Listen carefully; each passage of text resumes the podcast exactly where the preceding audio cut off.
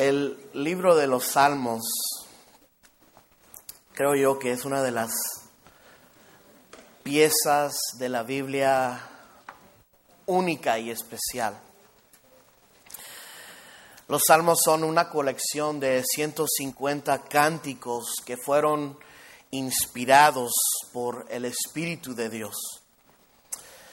Algunos de estos salmos ah, celebran la historia de la nación de Israel.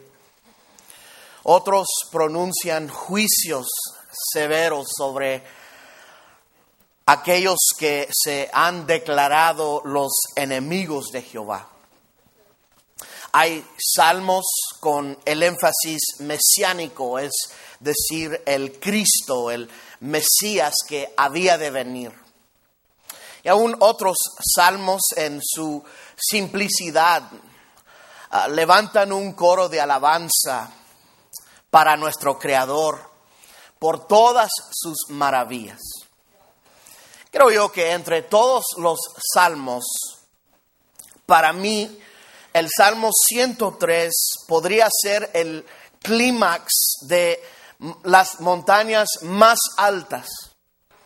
Este salmo exalta el alma para experimentar alturas que toman nuestro respiro de acuerdo de la inscripción que no es el texto inspirado en el Salmo 110, 3. Este salmo es acreditado a David y no hay por qué cuestionar el autor de este salmo, que fue David. Pero aparece ser que este salmo fue escrito en los últimos años de la vida del rey David. Tal vez ah, después de que había pasado por grandes crisis, de donde él había sido liberado en todas esas crisis y momentos de desesperación. Y quiero hoy, en esta mañana, examinar los primeros cinco versículos de este salmo y los vamos a leer todos juntos y luego vamos a hacerlo más examinado, más analíticamente. Dice la palabra del Señor. Bendice alma mía a Jehová y bendiga todo mi ser su santo nombre. Bendice alma mía a Jehová y no olvides ninguno de sus beneficios. Él es el quien perdona todas tus iniquidades, el que sana todas tus dolencias, el que rescata del hoyo tu vida el que te corona de favores y misericordias, el que sacia de bien tu boca, de modo que te rejuvenezcas como el águila. Vamos a orar. Padre, yo te doy gracias por la oportunidad que tú nos brindas de estar una vez más en tu casa. Damos gracias, Señor, por las victorias que hemos ganado en esta semana que ya pasó y ahora en preparación, Señor, por esta semana que viene. Yo te pido que tú nos animes y tú nos levantes con tu palabra en esta mañana, Señor. Y todo lo que hagamos en este lugar sea para traerte a ti la gloria y la honra. En el nombre de Jesús. Amén. El salmista David inicia el Salmo 103 con una explosión, una exclamación de alabanza que ha salido de lo más profundo de su alma, un alma, un corazón. David y su vida, miramos a través de las escrituras que él estaba dispuesto a servir al Señor a todo costo. Una alma devota. Y el salmista empieza con esta exclamación, bendice alma mía a Jehová. Es como decir, eh, darle una orden a su propio alma. Bendice alma mía a Jehová. La nueva versión internacional dice, alaba alma mía al Señor. Otra versión dice, con todas las fuerzas de mi ser, alabaré a mi Dios. Esta expresión, la palabra bendecir, solo proviene de una devoción genuina en honrar al Señor. Noten la traducción de bendecir o alabar. Existen siete palabras hebreas para describir nuestra palabra única en el lenguaje castellano, el español, que es alabar. Una de ellas, de estos siete palabras hebreas, se usa aquí en este salmo. Y el que se usa aquí es la palabra barak. Barak significa expresar una actitud de amor, sumisión y confianza a través del acto de adorarse o postrarse. Es dando lugar continuamente al Padre en cada área de nuestra vida. Es un estilo de vivir. En otras palabras, nos postramos o nos arrodillamos en una expresión de nuestro amor devoto, en una expresión de nuestro amor ferviente hacia el Padre. Nos arrodillamos en humillación como dice Santiago capítulo 4 versículos 6 y 7, Dios resiste a los soberbios y da gracia a los humildes. Y luego dice, someteos pues a Dios. Y este salmo, al usar Barak, David está expresando, yo estoy sometiendo mi alma y toda mi vida al servicio del Señor. Me estoy humillando delante de la presencia del Señor Todopoderoso. Primera de Pedro, capítulo 5, versículo 5 dice, revestíos de humildad, porque Dios resiste a los soberbios y da gracia a los humildes. Humillaos pues bajo la poderosa mano de Dios para que Él os exalte cuando fuere tiempo, echando toda vuestra ansiedad sobre Él, porque Él tiene cuidado de vosotros. El humillarme delante de la mano del Señor es pues para mí el echar toda mi ansiedad al Padre. Todas mis preocupaciones se los entrego al Padre, confiando que Él obrará todo para bien. La verdad es de que los salmos nos instruyen al bendecir a Jehová o Barak a Jehová. El Salmo 34, versículo 1 dice, bendeciré a Jehová en todo tiempo su alabanza estará de continuo en mi boca. El Salmo 63, versículo 4 dice, así te bendeciré en mi vida. O por decir, mientras vivamos, deberíamos de bendecir a nuestro Señor. El Salmo 96, Versículo 2 dice, cantad a Jehová, bendecid su nombre y anunciar de día en día su salvación. Este es un llamado de día en día bendecir a Jehová. El Salmo 145 dice, te exaltaré mi Dios, mi Rey, y bendeciré tu nombre eternamente y para siempre. Cada día te bendeciré y alabaré tu nombre eternamente y para siempre. El Salmo 134 dice, mirad, bendecir a Jehová, vuestros, vosotros todos los siervos de Jehová, los que en la casa de Jehová estáis por las noches. El Salmo 115, versículo 18 dice, pero nosotros bendecimos a o a Jehová desde ahora y para siempre. Aleluya.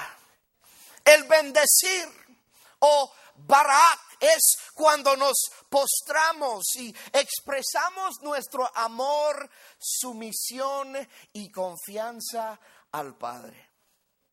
Sin embargo, no podemos vivir una vida de, sobre nuestras rodillas, pero podemos demostrar un estilo de vida, de baraco, de alabanza a través de nuestro amor al Padre y nuestro amor a nuestro prójimo. El bendecir. Bendice alma mía a Jehová, dice el salmista. Y luego dice, y bendiga todo mi ser su santo nombre. Esto es decir, Dios es un ser completo y un ser sin pecado. Dios, en Dios no hay pecado y en Dios hay santidad. Y el salmista reconoce, yo bendeciré a Jehová con todo mi ser y bendeciré su santo nombre. David hace algo aquí. Él propone una tensión cuando proclama todo mi ser. Quiere decir, con todo lo que hay en mí, con todas mis fuerzas, quiero expresar cómo me siento. Él ama al Creador intelectualmente en su inteligencia, Él ama al Creador. Él ama al Creador emocionalmente, con todos sus sentimientos. Quiero expresar mi bendición, mi alabanza al Señor. Y Él bendice a Jehová prácticamente con sus hechos. Todo lo que Él hace y su estilo de vivir está rodeado en alabanza al Señor. Parece que aquí encontramos un paralelo de lo que encontramos en Deuteronomio capítulo 6, versículo 5, donde nos da el consejo de amar a Dios con todo nuestro ser, todo nuestro corazón, con toda nuestra mente y con todas nuestras fuerzas. Alguna vez yo sé que alguno que otro hemos pasado por una nube oscura de la vida, en donde nuestro corazón parece estar torcido con agonía. Después de una distancia en caminar confiando que Dios nos va a librar, miramos en nuestra jornada el salir o la orilla y en nuestro espíritu y en nuestro alma y en nuestro ser y en nuestro corazón. No hay nada que podemos hacer, solamente el llorar y agradecer al Señor por todas sus maravillas. David había experimentado este salmo y lo expresa con todos sus sentimientos. Él había sentido la liberación del Señor, el Santo, el Todopoderoso. El rey David había experimentado en una ocasión u otra que era ser rescatado por el Señor. Y el versículo 2 vuelve a repetir las palabras, bendice alma mía a Jehová y no olvides ninguno de sus beneficios. Parece ser que el ser humano somos criaturas olvidadosos. Fácilmente se nos olvidan las cosas. Dios, sabiendo lo que somos, que pronto se nos olvidan las cosas en su palabra. Encontramos una, una abundancia de advertencias que nos hace acordar o que nos acordemos. O a veces, de vez en cuando miramos en la palabra, no solo acordar, sino no olvides en forma de reversa. Acuérdate. Toda la palabra está lleno de advertencias. Acuérdate. O la advertencia nunca se te vaya a olvidar. Porque Dios sabe que a nosotros es fácil olvidarnos de algunas cosas. Y el versículo 2, David nos advierte y nos dice, no olvides ninguno de sus beneficios.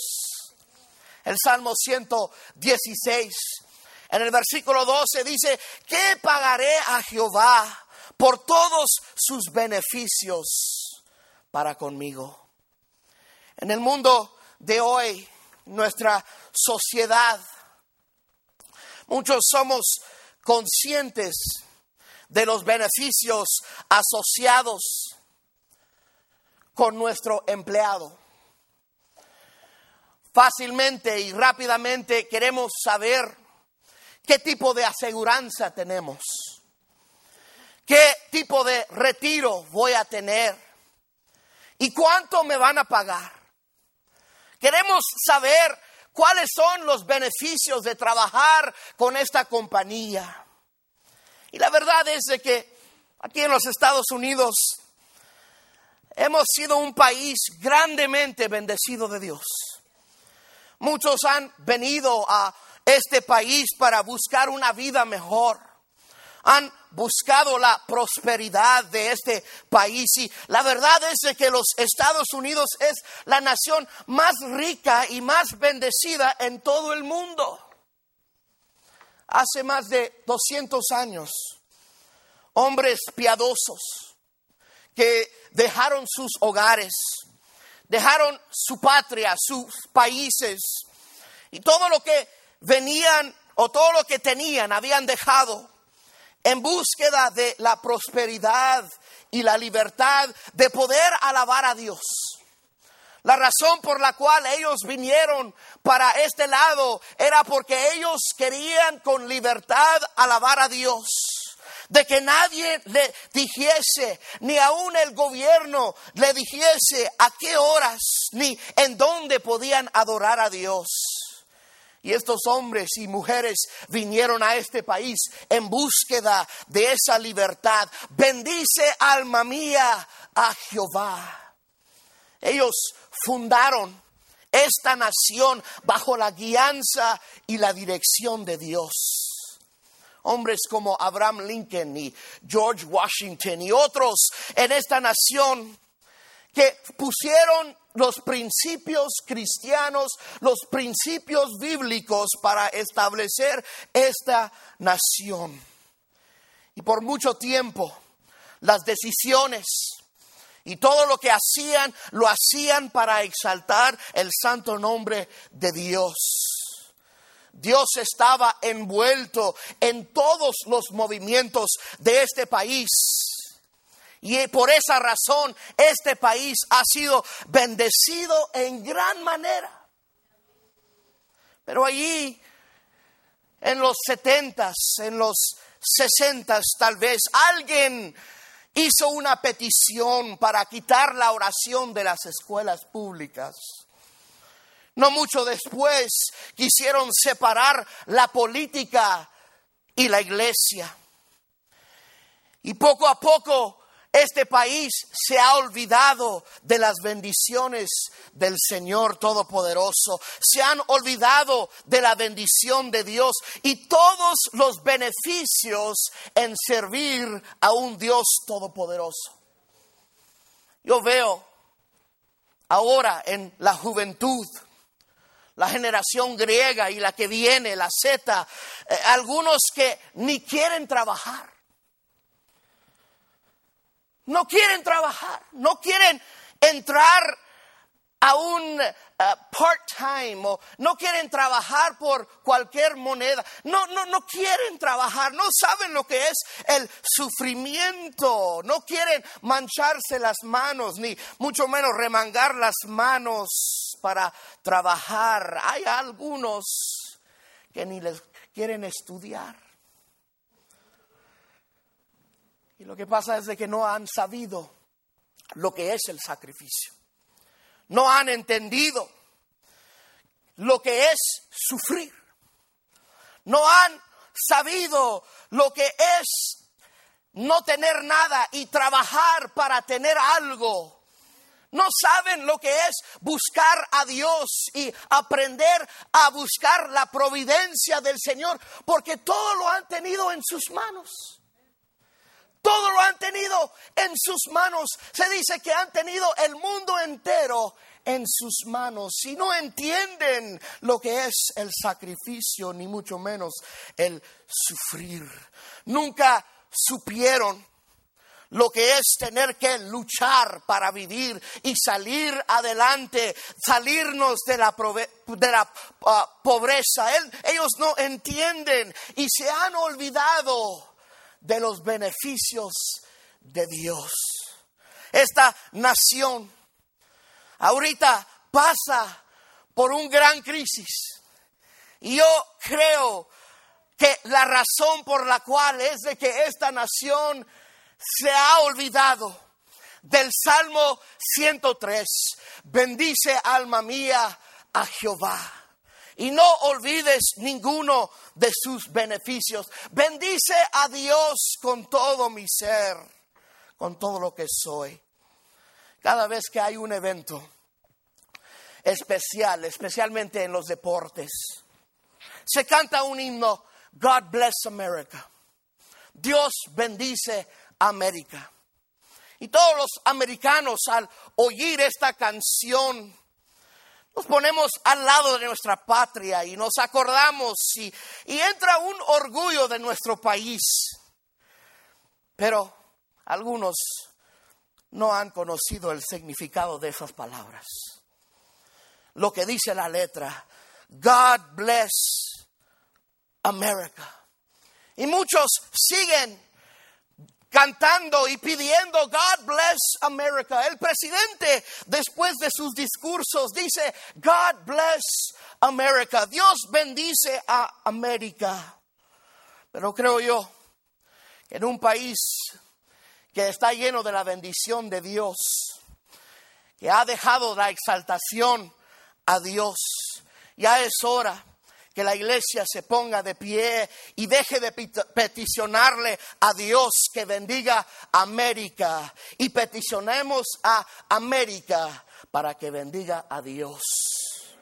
Ya no pidamos bendiciones, clamemos con las palabras de David, bendice alma mía a Jehová y bendiga todo mi ser su santo nombre. Bendice alma mía a Jehová y no olvides ninguno de sus beneficios. En el Salmo 103, en este mismo Salmo, en los versículos 3 al 5, encontramos cinco beneficios encontramos una fortaleza en ser recordados y en saborear estas bendiciones. Mira el versículo 3. Él es el quien perdona todas tus iniquidades. Aquí encontramos la primera bendición de Dios, que es el perdón. El salmista aclama de que Dios es el que perdona todas nuestras iniquidades. Aquí hay dos puntos que podemos enfocarnos. Primero es el término exclusivo, todo o todas. Dios perdonará todas. Y luego miramos la naturaleza de ese perdón con gran magnitud. David nos enseña esto, que el hecho de que Dios perdona todo pecado, Es una enseñanza que miramos por toda la Biblia, siempre y cuando hay arrepentimiento genuino. El Señor tiene el poder para limpiarnos de todas nuestras injusticias. Primera de Juan, capítulo 1, versículo 9 dice, si confesamos nuestros pecados, Él es fiel y justo para perdonar nuestros pecados y limpiarnos de toda maldad. Pero ahora, ¿cómo es que la Biblia de que hay nos enseña de que hay ciertos pecados imperdonables? Jesús habló del pecado contra el Espíritu Santo. Cuando dijo en Mateo 12, 32, no, se, no le será perdonado ni en este siglo ni en el venidero. El escritor de los Hebreos describe esto en el capítulo 10, versículo 26, porque si pecamos voluntariamente, después de haber recibido el conocimiento de la verdad, ya no queda más sacrificio por los pecados. Y todavía Juan escribe en su primer carta, en el capítulo 5, versículo 16, si alguno viere a su hermano cometer pecado que no sea de muerte, pedirá a Dios, le dará vida. Esto es para que los cometen, para los que cometen pecado, no sea de muerte. Pero hay pecado de muerte, dice Juan, por lo cual yo no digo que se pida. Aunque mi intención en este estudio de estos versículos controversiales no es escudriñarlos a fondo, pero yo puedo encontrar algo. Y yo sé algo y estoy seguro que la Biblia nunca se contradice. La Biblia es su mismo intérprete. Y aquí encontramos la armonía encontramos de la declaración de que Dios perdona todo pecado. La clave es esto, de estos tres versículos, que nos revelan de que cada uno de ellos tienen que ver con un pecado imperdonable.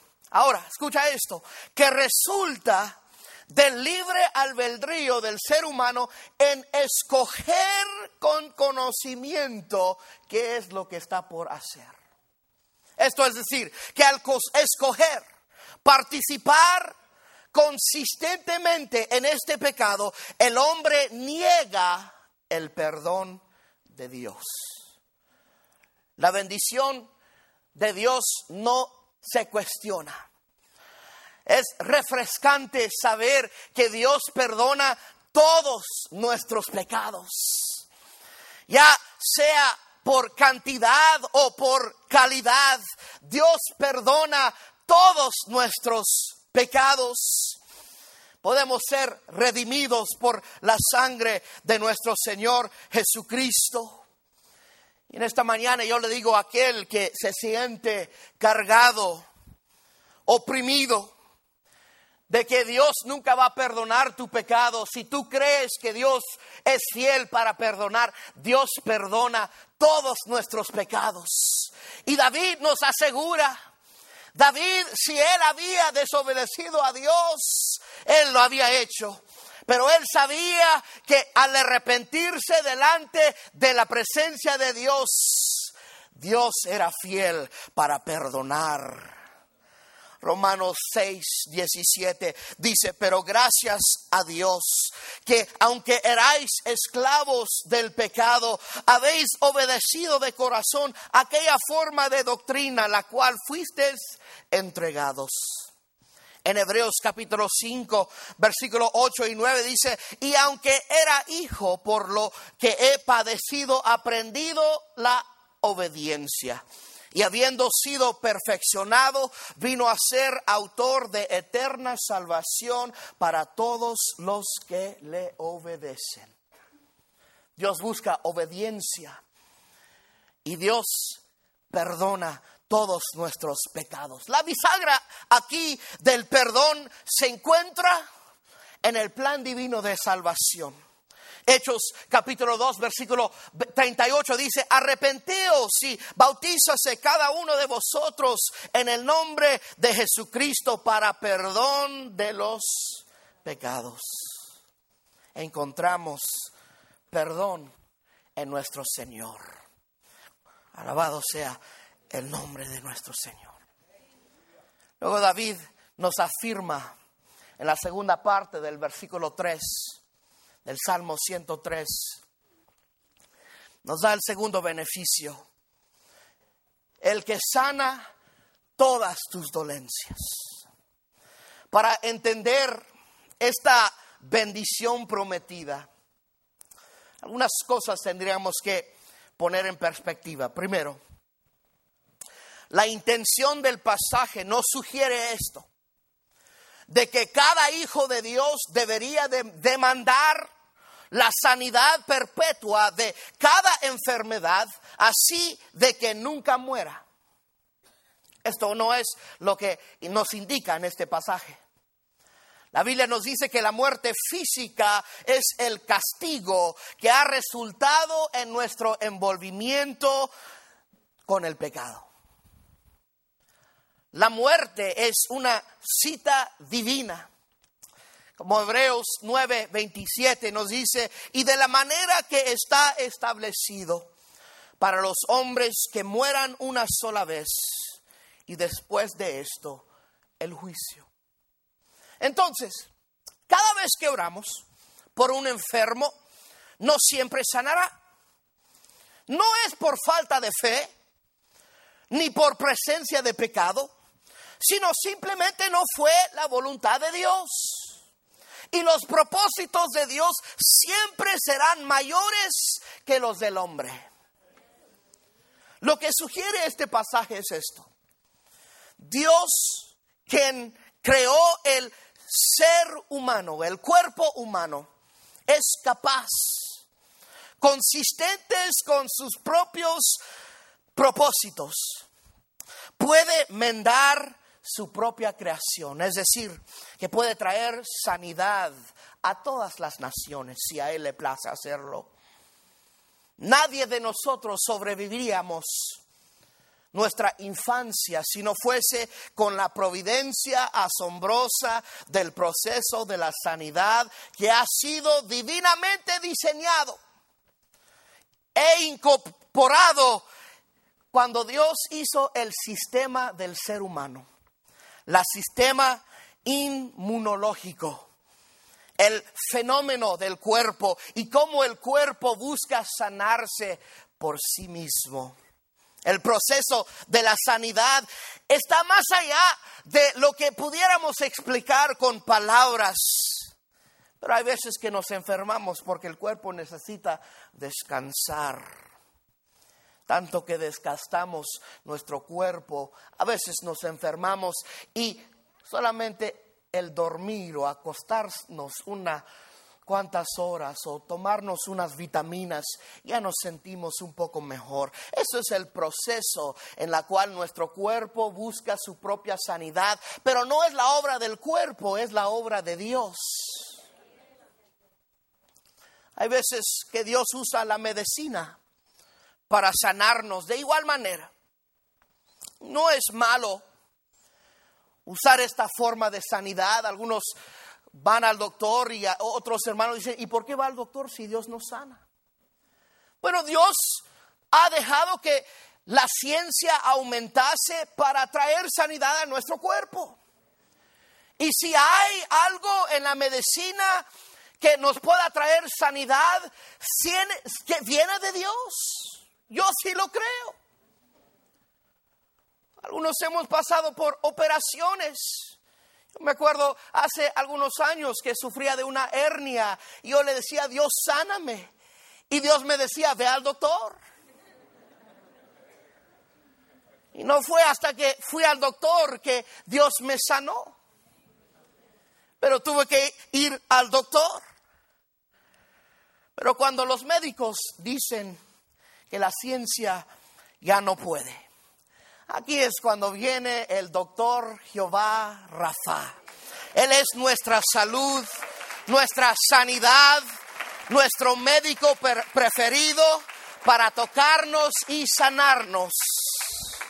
Isaías 53, versículo 5 dice, mas él herido fue por nuestras rebeliones, molido por nuestros pecados, y el castigo de nuestra paz fue sobre él, y por sus llagas fuimos nosotros curados. Después de que el cuerpo se hace polvo al morir, de nuevo espera el día del Señor cuando resucitados estaremos en un nuevo estado donde el dolor ni la muerte tendrán dominio sobre nuestro cuerpo. Cuando Dios habla de sanidad, Él habla más allá de nuestro entendimiento. No es para seguir viviendo en este siglo o en este mundo, pero, sino para que podamos seguir viviendo con Dios. Y la palabra es claro que cuando resucitaremos con Cristo, vamos a resucitar con un cuerpo glorificado. Y de acuerdo a Apocalipsis, versículo 21, capítulo 21, versículo 4, dice, enjugará Dios toda lágrima de los ojos de ellos. Y ya no habrá muerte, ni habrá más llanto, ni clamor, ni dolor, porque las, las primeras cosas pasaron. Es decir, que cuando estemos con el Señor, ya no tenemos que preocuparnos de las enfermedades aún ni la sida ni el cáncer puede entrar en la presencia de nuestro Señor Jesucristo. Juan dice que él miró la nueva Jerusalén bajar del cielo con la apariencia de joyas finas y vio un río de cristal fluir del trono de Dios por medio de la ciudad. En cada lado del río, el árbol de vida, dice, dará hojas de sanidad. Esto nos indica la ausencia de las enfermedades y la ausencia del dolor. No sé si se acuerdan, pero en Génesis, cuando Dios hizo la creación, hizo el jardín de Edén, había dos árboles en medio de ese jardín, el árbol de la sabiduría y el árbol de la vida. Y cuando comieron del árbol que no debían de haber comido, Dios Jehová Dios dijo, he aquí el hombre es como uno de nosotros, sabiendo el bien y el mal. Pues no alargue su mano y tome también del árbol de la vida y coma y viva para siempre. Y sacó Jehová del huerto de Edén para que labrase la tierra de que fue tomado. Esto es interesante. Aquí veo la palabra que tú y yo leemos árbol en el español. En el griego es, significa madero.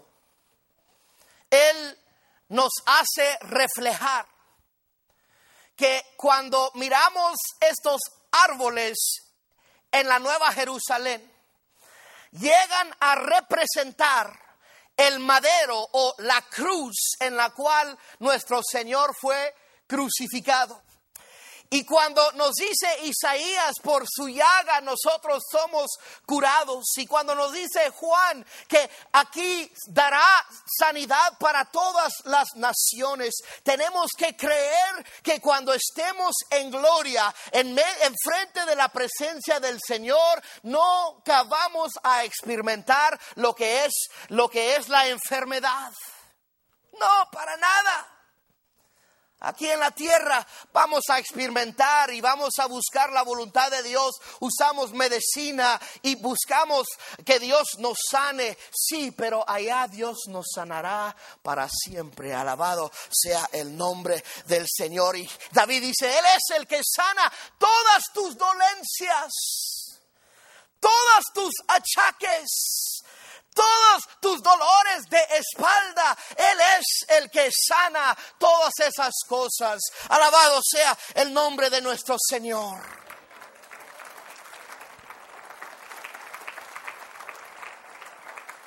Luego en el versículo 4 del Salmo 103, David declara que Jehová es el que rescata del hoyo tu vida. El término hoyo se refiere a la destrucción.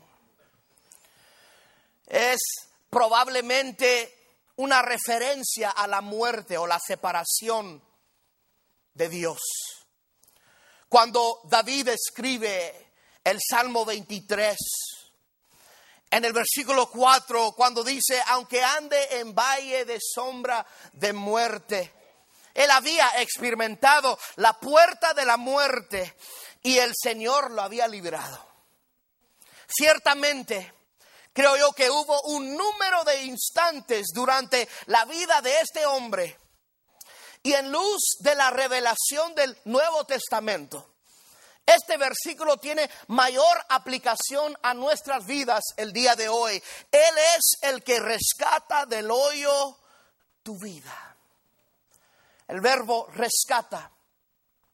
Se relaciona con la palabra redimir. O el en el hebreo goel literalmente significa que el pariente un familiar tenía el derecho de comprar de regreso. Este concepto vino a cumplirse cuando Cristo vino a ser nuestro pariente él pagó el precio de la redención con el derramamiento de su sangre. Hebreos capítulo 2, versículo 11 dice, porque el que santifica y los que son santificados de uno son todos, por lo cual no se avergüenza de llamarlos hermanos. Y ahora somos parte de la familia de Dios. Efesios capítulo 1, versículo 7 dice, en quien tenemos redención por su sangre, el perdón de pecados según las riquezas de su gracia. En dos sentidos, participamos del beneficio de la redención como hijos de Dios. Somos redimidos. Primero, somos redimidos de la culpa de nuestras transgresiones. Él es el que perdona todas tus iniquidades.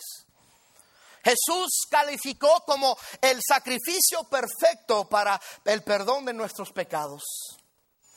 Él como cordero sin mancha y por la muerte de Cristo, Él satisfació la justicia de Dios llegando a ser nuestro redentor. Cristo es nuestro redentor eficaz. Isaías 53, versículo 11 dice, verá el fruto de la aflicción de su alma y quedará satisfecho por su conocimiento, justificará mi siervo justo a muchos y llevará las iniquidades de ellos. Tenemos acceso a esta bendición de ser redimidos solo y cuando nos sometemos bajo los términos del plan sagrado del perdón es al arrepentimiento y vivir bajo la obediencia al Hijo, que es Cristo Jesús. También hay otra manera en la cual somos redimidos. En la carta a los romanos, Pablo afirma de que nosotros también gemimos dentro de nosotros mismos, esperando la adopción, y luego dice, la redención de nuestro cuerpo. Esto está hablando de nuestro cuerpo resucitado, glorificado en la presencia del Señor, cuando nuestro cuerpo, aún nuestro cuerpo, será redimido de todos los, pecados. Hmm. Dios no solamente salva, salva nuestra alma, pero salva nuestro cuerpo también. Me acuerdo de un himno antiguo que se cantaba hace muchos años. Dice, has hallado en Cristo plena salvación, por la sangre que Cristo vertió. Toda mancha lava de tu corazón. Eres limpio en la sangre eficaz. En esta mañana al leer este salmo, sabemos que por la sangre de Cristo somos limpios de todos nuestros pecados y nosotros somos los redimidos del Señor. Y hoy en esta mañana celebramos nuestra redención de que un día Dios nos rescató del hoyo. E, e, después David habla más profundamente, dice, del hoyo cenagoso tú me rescataste. Cuando Dios nos rescató de ese hoyo que nos íbamos a hundir, Dios extendió su mano y nos dio salvación y nos puso sobre la roca que es Cristo Jesús y ahora celebramos nuestra redención en Él. La segunda parte del versículo 4 del Salmo 103 nos da el otro beneficio. Él te corona de favores y misericordias. Los beneficios se describen como una corona, una corona gloriosa que viene a adornar nuestra frente. El término llega a ser una metáfora de las cualidades de la naturaleza de Dios, por decir, Dios es misericordioso, Dios es fiel, etcétera, etcétera. Y la extensión de que Dios extiende su benevolencia al hombre, el pecador, solamente porque Dios es misericordioso. Un término que nos habla de la necesidad de nuestra, de, querer recibir compasión. La verdad, el ser humano tiene la gran necesidad de que alguien se compadezca de nosotros. Y Dios se compadece de nosotros y Él nos demuestra toda su misericordia, toda su fidelidad, toda su compasión hacia nosotros. La misericordia de nuestro Creador se nos ha revelado en muchas maneras.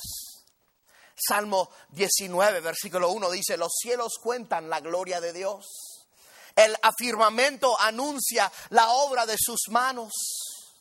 En Romanos capítulo 1, Dios nos dice a través de su palabra que Él se revela al hombre en cuatro maneras.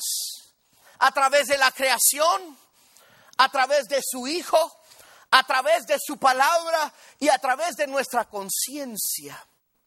Tito capítulo 3, versículo 4 dice, pero cuando se manifestó la bondad de Dios nuestro Salvador y su amor para con los hombres Dios demostró su amor cuando mandó a su Hijo.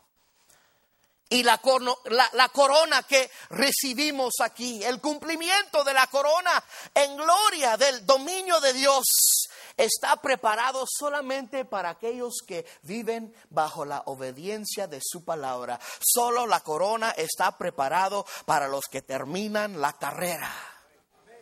En aquel día, recibiremos la corona de justicia, de acuerdo a segunda de Timoteo capítulo 4, versículo 8. También es conocido como la corona de vida en Apocalipsis capítulo 2, versículo 10. En aquel día recibiremos la corona incorruptible de gloria, primera de Pedro capítulo 5, versículo 4. Esto será la expresión máxima de la bondad y la compasión del Señor. Cuando el cristiano, el creyente, guarda diligencia en retener esa esperanza de que un día vamos a recibir nuestra corona. Pero Apocalipsis nos dice, aquí vengo pronto, retén lo que tienes para que ninguno tome tu corona. Esta promesa me hace sentir como rey, de que un día el Señor me va a coronar. Apocalipsis 3:21 dice, al que venciere le daré que se siente conmigo en mi trono, así como yo he vencido, me he sentado con mi Padre en su trono. Un día estaremos en la presencia del Señor, sentado en el trono de Dios, celebrando las bodas del Cordero, cuando tenga la victoria suprema en Cristo Jesús. Y ese día el Señor nos coronará como reyes. Versículo 5. El que sacia de bien tu boca, de modo que te rejuvenezcas como el águila. Finalmente David declara de que Jehová satisface nuestro deseo con cosas buenas. Salmo 34, versículo 8 dice, gustad y ved que es bueno Jehová. Aquí tenemos que aclarar algo. Saciar de bien tu boca no es literal. Al escudriñar otras versiones, como la nueva versión internacional, puedo descubrir algo diferente. Y déjame leerles lo que dice. El colma de bienes tu vida. La traducción en lenguaje actual dice, mi Dios me da siempre todo lo mejor. La Biblia de las Américas dice, el que colma de bienes tus años. La Biblia amplificada en inglés, traducida, dice que Dios satisface tu necesidad y tus deseos en cada etapa de tu vida. Si esto es correcto, mientras yo crezca, mientras yo avance en mis años, mientras yo madure, y cuando yo sea maduro en mis años, quiere decir que aún en mi viejez el Señor me saciará. Todas las buenas cosas que Dios nos da a cada etapa de mi vida, dice, Él es el que sacia tu boca. La segunda porción de este versículo da al apoyo del primer renglón del capítulo 5. Dice, de modo de que te rejuvenezcas como el águila. Así que, dice, la palabra de modo, así que, o por resulta, te vas a rejuvenecer como el águila.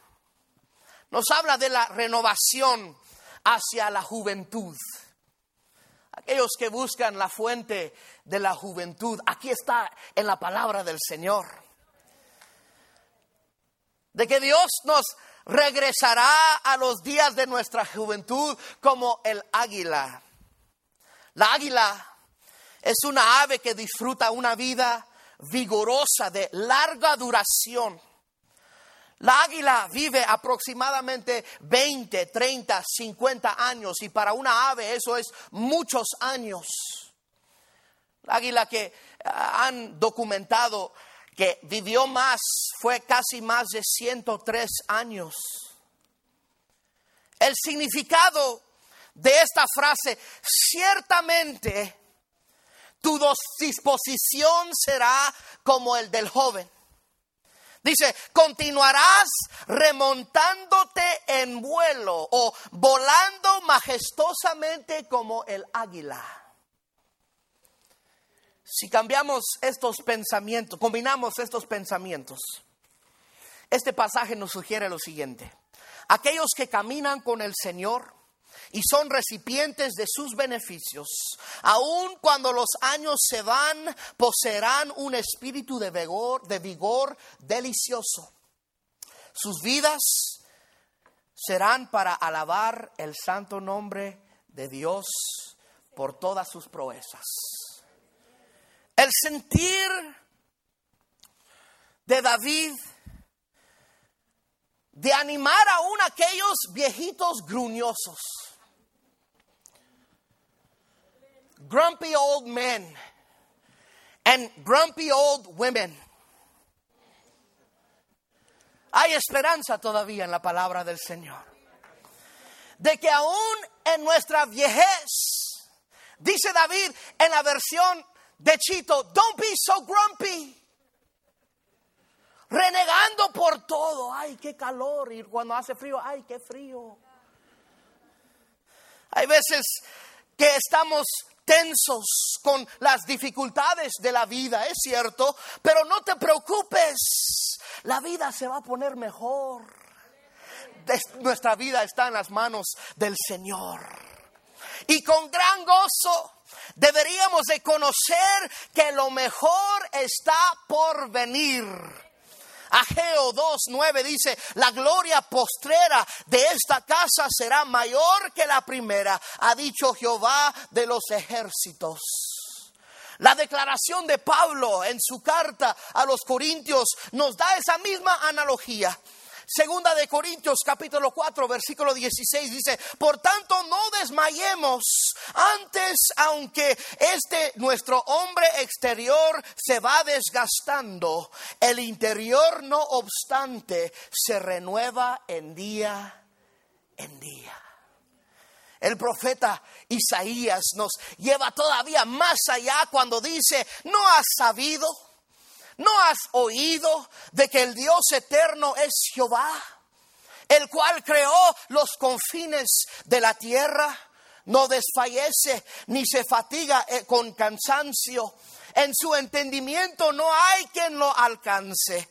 Él da esfuerzo al cansado y multiplica las fuerzas a lo que no tiene ningunas. Los muchachos se fatigan y se cansan. Los jóvenes flaquean caen. Pero los que esperan a Jehová tendrán fuerzas, levantarán alas como las águilas, correrán y no se cansarán, caminarán y no se fatigarán. Él es el que sacia de bien tu boca. Qué ricas verdades encontramos en el Salmo 103. Y con este consejo podemos vivir. Bendice alma mía a Jehová. Y bendiga todo mi ser su santo nombre. Bendice alma mía a Jehová y no olvides ninguno de sus beneficios. Él es el que perdona tus iniquidades. Él es el que sana tus dolencias. El que rescata del hoyo tu vida el que te corona de favores y misericordias, el que sacia de bien tu boca, de modo que te rejuvenezcas como el águila. Termino con esto. Ayer fui a una tienda solo para comprar algo rápido. Aún dejé a mi papá en el carro y le dije, ya vengo ahorita, ya sé dónde está lo que necesito y pronto vengo. Cuando conseguí rápido lo que iba a comprar, casi corriendo, me pasé a la cajera. Y cuando hice la vuelta, noté de que había una viejita, una anciana, con su paso y la muchacha que la iba a atender, también se encargaba de la caja y sabía que yo había llegado a la caja, pero tenía que atender a la viejita primero. Yo entendía eso.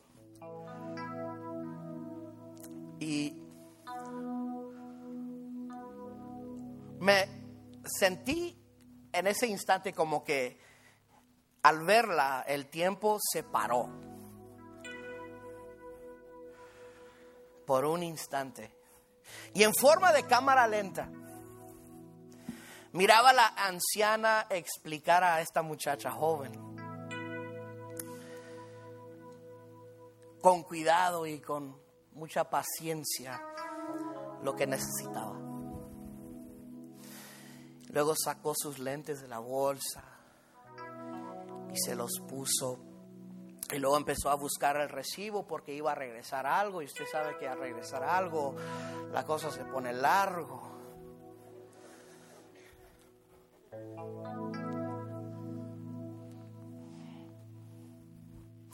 como sin ningún apuro de la vida, como que el tiempo tenía todo el tiempo de su vida.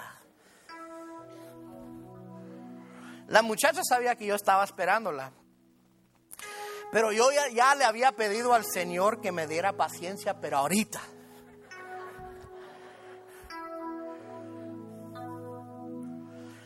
Después de todo eso, la pudieron asistir y la muchacha la miraba bien desesperada y ya no la guió a donde estaba lo que necesitaba, solo dijo, ve a la fila número 6, allá aquellos te van a ayudar, le dice.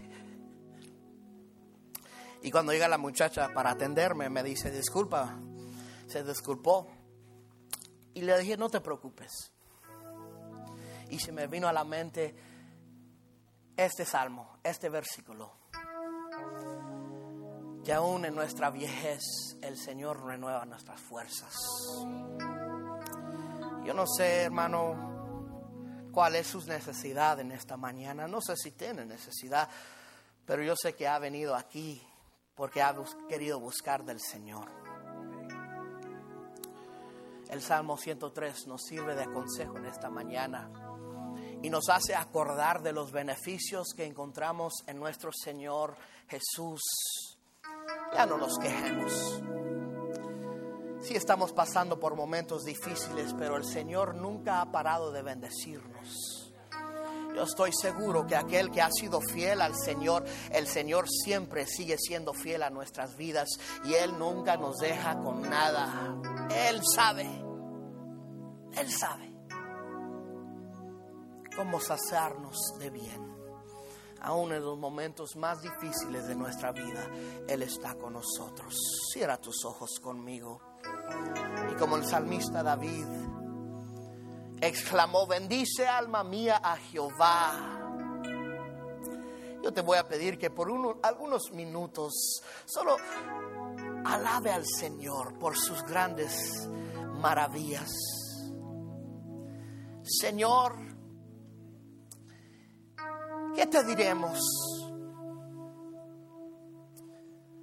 Podríamos decir, contarte qué tanto calor hace. Pudiéramos contarte todos nuestros problemas, pero tú ya las sabes. Pero en esta mañana tú nos acuerdas de que a pesar de lo que estemos pasando ahorita, tú sigues bendiciéndonos. Y al recibir tu bendición, nuestra alma juntamente con todo nuestro ser, se une con el mismo espíritu del salmista David para bendecirte a ti, Señor, y solamente a ti. No queremos pedirte por bendiciones porque las bendiciones están, estamos llenos de bendiciones. Sabemos, Señor, que tú estás en control, que tú ya obraste nuestro problema, que tú ya estás tocando, Señor, la enfermedad, que tú ya estás obrando, Padre. Solo queremos bendecirte.